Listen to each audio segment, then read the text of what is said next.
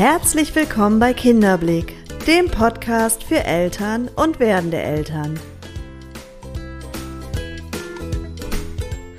Mein Name ist Nathalie Ries, ich bin systemische Kinder- und Jugendtherapeutin, Elternberaterin und Selbstmutter von drei Kindern. Der Weg in eine selbstbestimmte Erziehung. In der heutigen Episode spreche ich mit dir über das Thema Konflikte unter Kleinkindern. Was kann ich tun, damit der Besuch bei mir zu Hause oder auf dem Spielplatz nicht immer in einem totalen Desaster endet? Mein Kind möchte nicht teilen, mein Kind wird aggressiv den anderen Kindern gegenüber und irgendwo ist dieses entspannte Kaffeetrinken, was es einst noch war, alles andere als entspannt. Auf einmal spüre ich auch bei mir Unsicherheiten und Ängste und frage mich, ob mein Kind zu einem sozial fähigen Wesen heranwachsen wird. Und wie kann ich mein Kind dabei unterstützen, dass es soziale Kompetenzen erlangt, ohne ihm das Gefühl zu geben, nicht in Ordnung zu sein. Was kann ich von meinem Kleinkind überhaupt erwarten und wie kann ich es am besten bei der Konfliktlösung unterstützen? Über all die Themen sprechen wir heute und ich freue mich sehr, dass du da bist und mir zuhörst. Und ja, ich würde sagen, jetzt fangen wir an. Ganz viel Spaß beim Zuhören.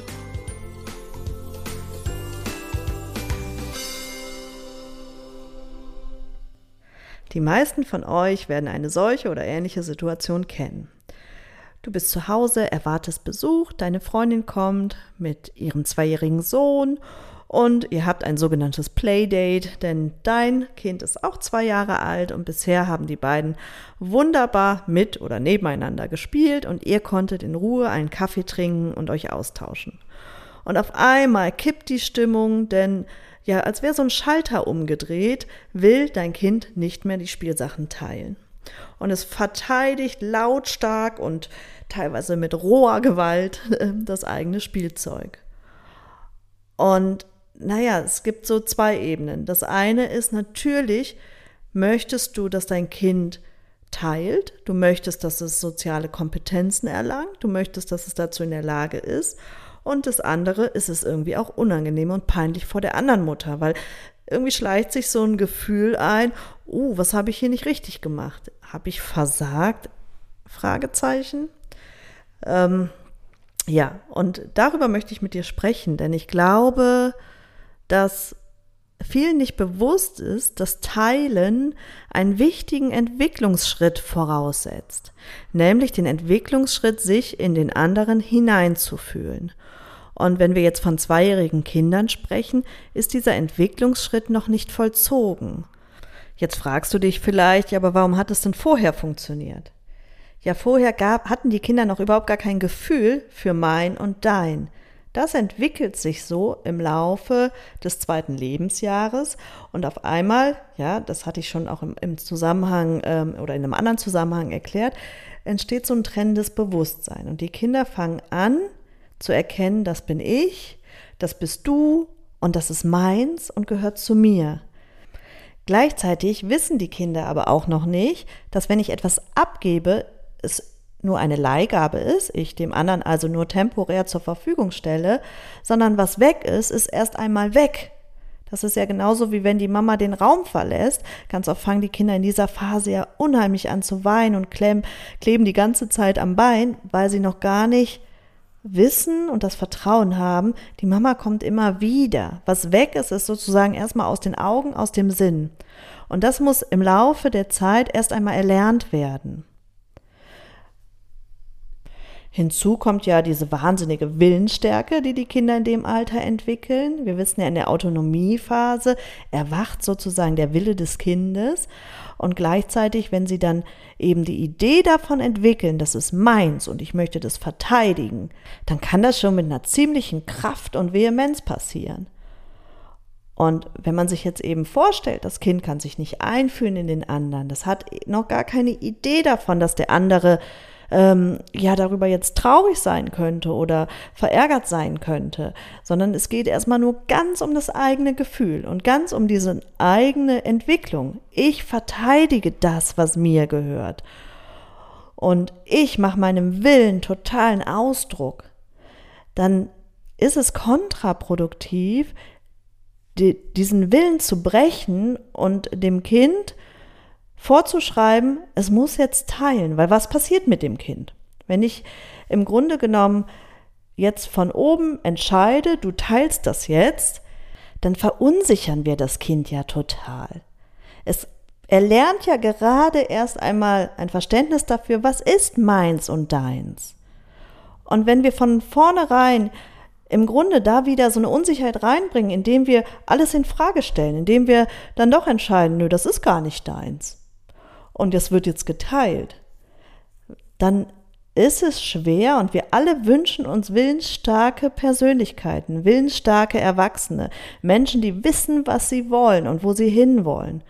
Das ist aber schwer, wenn mir das von klein auf aberzogen wurde oder gar nicht erst wirklich, ja, sich so richtig entfalten und entwickeln durfte dann ist das schwer. Deshalb ist es nie mein, mein Rat an der Stelle, das Kind dazu zu zwingen, ich sage das jetzt mal provokant, oder dem Kind sogar die Entscheidung abzunehmen, sondern auch hier haben wir wieder die Aufgabe als Eltern zu vermitteln.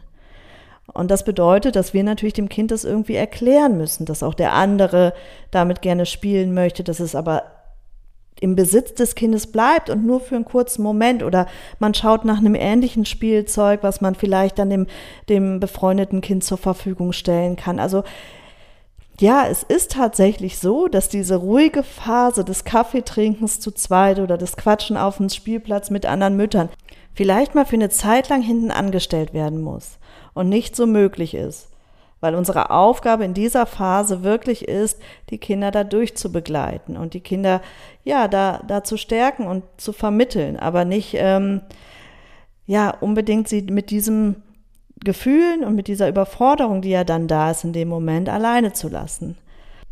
Es gibt also leider keinen Knopf, den ihr drücken könnt ähm, und dann lernt euer Kind auf einmal teilen. Es ist tatsächlich ein Prozess, der über Wochen, Monate ähm, erlernt werden muss, manchmal auch Jahre, weil es, ja, weil es einen Entwicklungsschritt voraussetzt, nämlich sich wirklich einzufühlen. Natürlich erlernt das Kind, indem wir immer wieder erklären und vermitteln und es auch die Erfahrungen sammeln darf, okay, es geht mir nichts verloren, ich bekomme es wieder und das erleichtert dem Kind ähm, dann auch irgendwann das Teilen. Aber erst einmal ist es wichtig, dass man den Kindern das Verständnis von mein und dein erst einmal lässt, also dass sich das entwickeln darf und mit wachsender Reife, mit wachsender Empathie und mit viel Vermittlungsarbeit unsererseits wird das Kind es lernen. Es wird lernen zu teilen und da sich auch zurücklehnen und zu entspannen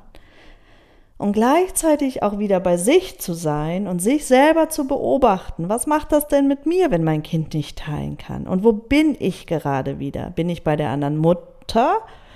Denke ich darüber nach, wie sie mich jetzt bewerten könnte? Oder natürlich auch Väter, also es ist ja immer je nach Situation, aber jetzt mal als Beispiel, eben Kaffee trinken mit einer anderen Mutter. Bin ich bei ihr und denke darüber nach, was sie jetzt von mir denkt?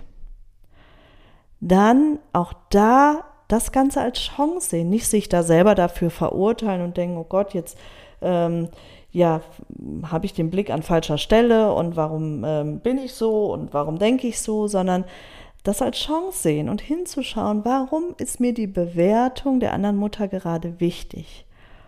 Und was hat das mit mir zu tun? Was, ähm, warum möchte ich, dass vielleicht eine andere Mutter, und das kann ja eine gute Freundin sein, das kann vielleicht aber auch eine wildfremde Person sein. Warum möchte ich, dass die Mutter einen gutes, guten Gedanken über mich und meine Erziehung hat? Und warum kann ich nicht sagen, im Grunde ist das, kann mir es auch egal sein? Ich glaube, ein Stück weit hat das ja jeder, dass man denkt, okay, ich möchte auch in einem guten Licht dastehen. Aber da mal tiefer zu gehen und zu, hinzuschauen, warum ähm, bestimmt das eventuell die Situation und sorgt dafür, dass ich anders handle, als ich es vielleicht möchte. Also ich kenne es auch von mir, dass ich dann auf einmal in Situationen strenger reagiert habe, wenn andere dabei waren, weil ich das Gefühl habe, das wird jetzt von mir erwartet oder lässt mich in einem besseren Licht dastehen. Und sich da nochmals selbst zu hinterfragen und zu schauen, hm, also bei mir war das so, dass ich an der Stelle einfach die Bewertung des anderen über meine eigentlichen Erziehungsvorstellungen gestellt habe. Und als ich das dann tiefer hinterfragt habe und da wirklich auch, ähm, ja, mich auch weiterentwickelt habe, dann habe ich für mich erkannt, dass ich grundsätzlich ein ganz großes Augenmerk darauf lege, wie werde ich von anderen bewertet. Und die Erkenntnis war der erste Schritt, weil das ist super, wenn ich erkenne, wie etwas ist und warum ich wie reagiere. Denn dann, aus der Erkenntnis heraus, wächst ja dann irgendwann auch ähm, das Bewusstsein dafür und das viel schneller. Und dann kann ich auch etwas verändern, wenn ich erstmal das Bewusstsein für etwas habe. Und bei mir war es so, die Bewertung der anderen war mir so wichtig, weil ich mich darüber definiert habe, weil ich gedacht habe, wenn andere das für gut bewerten, wenn andere sagen, du machst es toll und du bist eine super Mutter, dann habe ich mich gut gefühlt, dann habe ich, dann habe ich das geglaubt, dann habe ich geglaubt, ich bin ein wertvollerer Mensch dadurch.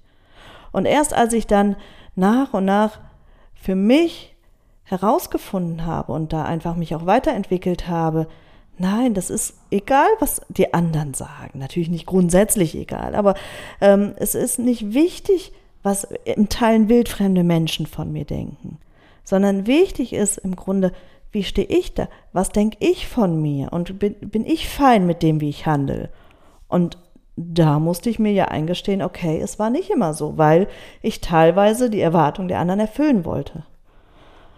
Aber das als große Chance zu sehen und zu sagen, okay, zum einen, ich komme mir ja selber wieder ein Stück näher, weil ich das Ganze auch nochmal durch eine andere Brille äh, sehe, dass ich ähm, die Perspektive wechsle und dass ich erkenne, ich handle hier nicht aus einem eigenen, aus einer eigenen Überzeugung und einem Bewusstsein für die Situation, sondern ich handle, weil ich glaube, es wird von mir erwartet.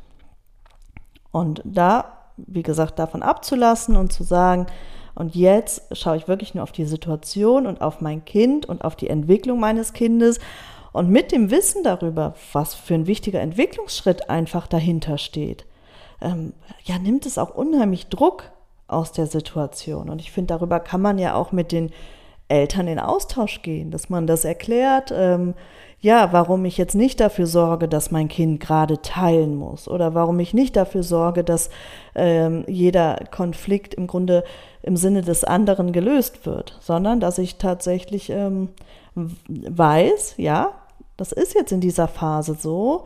Und wie können wir vielleicht auch gemeinsam als Eltern unsere Kinder darin stärken? Es gibt aber auch immer mal wieder Kinder, die in dieser Phase einfach überhaupt nicht miteinander können. Das harmoniert nicht, weil das vielleicht vom Temperament her so ist, weil die Kinder bei diesem Kind vielleicht das Gefühl haben, sie müssen es ganz besonders verteidigen. Also ähm, wenn solche Playdates wirklich mehr für Anstrengungen sorgen, sowohl für einen selbst als auch für das Kind, dann kann man sich, wenn man jetzt das Bedürfnis hat, die Mutter zu treffen, dann kann man sich lieber nochmal alleine verabreden in einem anderen Zusammenhang und mal für eine Zeit lang die Verabredung der Kinder außen vor lassen, weil es einfach auch gar nichts bringt. Und das Ziel ist ja irgendwo, dass die Kinder ähm, Spaß haben auch miteinander und dass sie sich entwickeln auch miteinander. Aber ähm, ja, es kann auch mal sein, dass es wirklich für ein paar Wochen besser ist, die Verabredung zu verschieben. Und das heißt jetzt nicht, dass ich immer in eine Vermeidung gehe und jegliche Konflikte mm, fernhalten möchte von meinem Kind. Das ist überhaupt nicht die Intention. Aber ich glaube, ich muss auch da, wenn ich merke, dass Situationen ganz besonders stressig sind für alle Beteiligten, da muss ich da nichts erzwingen und dann probiert man es in ein paar Wochen wieder und dann kann die Welt schon wieder ganz anders aussehen. Vom Grundsatz her ist es so, dass die Kinder ja eigentlich so mit Kindergarten eintritt, also so mit drei, vier Jahren, dann auch die soziale Reife haben und das Vertrauen haben, wenn ich etwas teile, dann kommt es auch wieder, also dass ich nicht Angst haben muss, es ist für immer weg und dass ich dann ja auch anfange, mich in andere hineinzufühlen, also dann mein Kind auch das Verständnis dafür entwickelt, dass das andere Kind sich freut oder eben traurig ist, wenn ich es nicht abgebe. Und das sind wichtige Schritte. Dann ähm, wird das Kind auch teilen und dann wird es auch wieder viel, viel entspannter werden zwischen den Kindern. Aber wie gesagt, das ist erst mit Eintritt der Empathie und eben äh, dem Perspektivwechsel. Also erst, wenn ich wirklich ja, die Situation aus der Perspektive des anderen bewerten kann, dann kann ich eben solche Schritte vollziehen und dann auch gerne teilen. Ich finde auch unter Geschwisterkindern ist das ja oft ein ganz bedeutendes Thema, dass wir möchten, dass unsere Kinder teilen. Und da ähm, möchte ich auch was zu sagen, weil ich finde, auch jedes Kind, also so wie wir auch, hat ein Recht auf Besitz. Und manchmal ist es auch so, dass die Kinder den anderen Kindern was vererben sollen, die Großen den Kleinen, weil wir jetzt meinen, das Kind ist, groß, äh, ist zu groß dafür. Und ähm, dann äh, erwarten, dass das Kind, das große Kind, das jetzt dem Kleinen gibt. Und selbst wenn das Spielzeug davor ein Jahr nur rumlag und total uninteressant ist, in dem Moment wird es wieder interessant.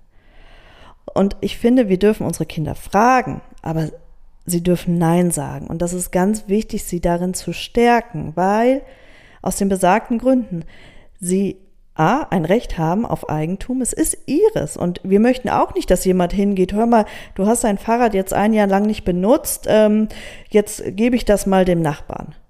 Das möchten wir auch nicht. Also, dass irgendwer über unseren Besitz einfach entscheidet. Und warum nehmen wir uns das Recht heraus, es bei unseren Kindern zu tun? Also da auch zu sagen, ähm, okay, man kann fragen, aber immer dann, wenn ich frage, muss ich auch mit einem Nein leben können. Und ich finde, da brauchen wir unsere Kinder dann auch nicht bearbeiten. Also man kann natürlich noch mal vorsichtig abtasten ähm, und vielleicht eine Alternative bieten. Aber ich finde, wir sollten die Kinder darin stärken, Nein sagen zu dürfen und darin stärken, sich abzugrenzen und zu sagen, also den Willen auch wirklich erwachen zu lassen und den Willen auch wirklich, ja nicht nur erwachen, sondern ausprägen. Das ist auch so interessant, weil wir ja ganz oft ähm, zu den Kindern sagen, wenn die anfangen, im Grunde, da erwacht ja gerade der Wille und sie fangen an, auf einmal zu sagen, ich will. Dann sind ja ganz oft wir Eltern, die sagen, das heißt, ich möchte. Aber das Kind will, da ist eine Kraft, da ist eine Stärke, da ist ein, ja, wirklich ein, eine Power hinter. Und wir irritieren die Kinder damit. Natürlich möchten wir irgendwann, dass sie nicht immer sagen, ich will und das ist ein Höflichkeitsakt und, und, und. Das verstehe ich, aber nicht bei einem Kleinkind, wenn die so zwei sind. Ich finde, das ist in Ordnung, wenn die Kinder in dem Alter ihren Willen spüren und ihren Willen nach außen tragen. Ja, wie unterstütze ich jetzt mein Kind in Konfliktsituationen? Wie moderiere ich da am besten? Ähm, ja, ich glaube, zum einen natürlich das Verständnis aufbringen und nicht mit der Haltung daran gehen, ich möchte jetzt zu meinem Ziel kommen, nämlich dass mein Kind doch mit dem anderen Kind teilt oder dass mein Kind sich entschuldigt. Das hatte ich auch in einem anderen Zusammenhang schon mal gesagt. Wenn ein Kind sich noch nicht in den anderen hineinfühlen kann, dann ist eine Entschuldigung ein nachgeplapperter Akt, aber der ist ohne Inhalt. Das, der, der, das Kind macht das, weil wir es von ihm erwarten, aber nicht, weil es in dem Sinne eine Reue spürt oder eben wirklich den Wunsch hat, dass der andere ihm verzeiht. Das ist in dem Alter noch gar nicht, weil kann es ja auch noch gar nicht, weil mein Kind sich noch nicht einfühlen kann. Also ähm, finde ich, hat das da noch gar nicht so wirklich Platz. Und zudem stumpft auch dieses Entschuldigung ab, weil es eben nur nachgeplappert ist. Also die Bedeutung einer aufrichtigen Entschuldigung und eines ja wirklich mit Inhalt gefüllten Akt, die geht verloren, weil es nur gelernt hat, ich sage Entschuldigung dann und dann, aber ich habe hab gar kein Gefühl dazu. Also da vielleicht drüber nachzudenken, wann erwarte ich, dass mein Kind sich entschuldigt und warum erwarte ich das. Also ähm, viel, viel mehr rate ich Eltern dazu, wirklich zu vermitteln und zu unterstützen, indem man gemeinsam dann überlegt, ich sage jetzt mal, es geht um Auto, beide möchten ein bestimmtes Auto und es muss genau das sein. Ich habe das erlebt, auch im Rahmen ähm, von der Kinderbetreuung, die wir anbieten. Da durfte ich dann ähm, in der Vertretungssituation dabei sein und Da ging es immer um ähm, ah, ja, Paw Patrol, Paw Patrol Autos. Und die, es musste immer das eine Paw Patrol Auto sein, was beide unbedingt wollten. Und dass man da dann wirklich hingeht und vermittelt. Jetzt gelingt es in der Fremdbetreuung oft besser, weil die Kinder ähm, ja, also wenn die jetzt in einem Kindergarten sind und die Sachen gehören eh alle dem Kindergarten, ist es für die Kinder leichter, weil es ist ja nicht ihrs. In dem Fall war es aber so, dass die Kinder das mitgebracht hatten von zu Hause. Also ein Kind hatte das mitgebracht und das andere Kind wollte das auch und wollte damit spielen. Und Kinder wollen grundsätzlich gerne damit spielen, was belebt ist, also was ein anderer, deshalb ist es auch bei Kleinkindern, also bei ganz Kleinen oft so, dass die immer das haben wollen, was gerade ähm, das andere Kind hat, weil das ist ein belebtes Spielzeug, das bewegt sich, da, das Kind macht ja Geräusche dazu, das, das wird ja mit Inhalt gefüllt, dieses Spielzeug, also das wird wirklich in, in, zum Leben erweckt. Und in dem Moment ähm, ist es total interessant auch für den anderen. Und da war es jetzt so, dass eben, wie gesagt, dieses besagte Paw Patrol Auto ähm, sollte dann gehörte dem ein Kind, das hat es mitgebracht und das andere Kind wollte auch unbedingt damit spielen. Und dann flossen Tränen und es war ein Riesendrama. Und dann hinzugehen und gemeinsam zu überlegen und dem Kind zu erklären, das gehört dir, ne? Ja, und du, du möchtest das auch nicht abgeben. Nein, möchte ich nicht abgeben. Und das, dazu sagen, es ist in Ordnung. Und dann aber vielleicht zu sagen, aber siehst du, das andere Kind, das fühlt sich gerade ganz traurig. Also auch wirklich benennen, dass ein Kind einen Bezug zu den Gefühlen bekommt, einen Bezug zu dem Gefühl Traurigkeit bekommt. Ähm, und dann in, oder ist gerade wütend darüber. Also, dass, dass die da einen Bezug zu bekommen und anhand der Reaktion und anhand des Verhaltens lernen die ja dann wirklich auch, das mit Inhalt zu füllen. Also, dass immer, wenn ein Kind vielleicht weint und ja, sich zurückzieht, dann ist es vielleicht traurig. Ähm, immer wenn ein Kind besonders laut wird und stampft, dann ist es wütend. Also, so ähm, lernen die ja wirklich einen Bezug zu den Begriffen aufzubauen und zu dem Gefühl. Und wenn man dann ja, das spiegelt und sagt, guck mal, ist jetzt traurig.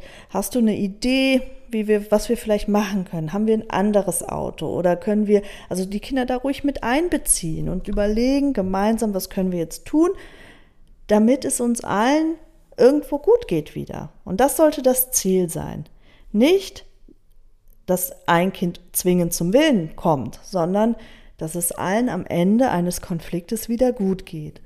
Und da gibt, haben die Kinder zum Teil gute Ideen und in der äh, Situation war es so, in dem Moment, wo wir, also wir haben dann eine Alternative gesucht, haben ein alternatives Spielzeug gefunden, was dann auch äh, gut war. Und hinterher, als dann der Druck raus war und das Kind wusste, das muss nicht teilen, hat es irgendwann nach ein paar Minuten von sich aus geteilt. Weil es nicht das Gefühl hatte, ich muss meins in, an der Stelle so verteidigen und ich muss da so für einstehen.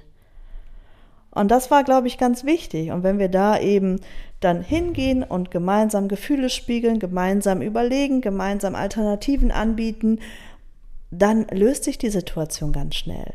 Und umso öfter das vorkommt und umso mehr die Kinder üben dürfen, desto schneller kommen sie da ins Vertrauen und wird diese, ja, diese Akte des Teilens gar nicht mehr ähm, mit so einem Kampf verbunden sein. Und gleichzeitig bei Kindern, die eben nicht aus sich heraus diese Erfahrung machen dürfen und darf aus sich heraus hinkommen, sondern die gezwungen werden zum Teilen, wo es einfach vorausgesetzt wird, die haben entweder umso länger das Gefühl, die Dinge festzuhalten und umso vehementer das Gefühl, ähm, ich muss meins verteidigen, oder irgendwann verlieren sie ganz das Gefühl dafür und verteidigen eben überhaupt nichts mehr, sondern ja, werden da in ihrem Willen irgendwo so gebrochen und sind dann eher Menschen, die ja vielleicht nicht mit so viel Willensstärke und Kraft durchs Leben gehen. Und das wollen wir ja auch nicht. Also über, sollten wir uns gut überlegen, wie wir das begleiten und wie sehr wir unsere Kinder auch darin stärken, den eigenen Willen durchsetzen zu dürfen. Und natürlich wird es Übungsfelder geben und die soll es auch geben. Die soll es natürlich mit uns geben, die wird es auch reichlich eben danach noch geben, ähm, wenn die Kinder in, im Kindergarten sind, in der Schule sind. Ähm, es wird immer wieder Übungsfelder geben. Aber ich bin der Auffassung, dass wenn sie nicht in, früh, in frühester Kindheit die Erfahrung machen mussten, mein Wille ist an der Stelle unbedeutend oder ich muss mit aller Kraft für meinen Willen einstehen, weil er sowieso nicht berücksichtigt wird, dann sind die Voraussetzungen, da sozial kompetent an dieser Stelle zu wachsen, einfach viel, viel größer, als ähm, ja, wenn es so von oben entschieden wird und mein Wille an der Stelle so gebrochen wird. Wer noch mehr zu dem Thema Wut und Trotz erfahren möchte, dazu habe ich einen separaten Podcast aufgenommen. Da lohnt es sich auf jeden Fall mal reinzuhören. Oder auch zum Thema Geschwisterkinder und Geschwisterkonflikte. Da findet ihr ähm, auch einige Informationen in dem Geschwister-Podcast. Also hört da gerne mal rein. Ansonsten freue ich mich wie immer, wenn euch der Podcast gefallen hat wenn ihr etwas mitnehmen konntet und auch natürlich, wenn ihr mir ein Feedback da lasst, entweder bei Instagram, dort findet ihr mich bei Kinderblick oder bei Facebook oder auch auf unserer Homepage www.kinderblick.info. Da ist ein Kontaktformular, das könnt ihr sehr gerne ausfüllen und mir ein entsprechendes Feedback da lassen. Wenn ihr den Podcast bewerten möchtet, beziehungsweise eine äh, Rezession ähm, dalassen möchtet, dann bin ich euch unendlich dankbar, weil das tatsächlich ähm, auch das Ranking beeinflusst, also so wie der Podcast den Eltern angezeigt wird. Und das ist ja mein Wunsch, dass möglichst viele Eltern die Möglichkeit haben, da reinzuhören und ja von meinen Inhalten dann hoffentlich auch profitieren können. Ich wünsche euch jetzt erstmal eine ganz schöne Woche. Ich selber befinde mich in Kroatien im Urlaub.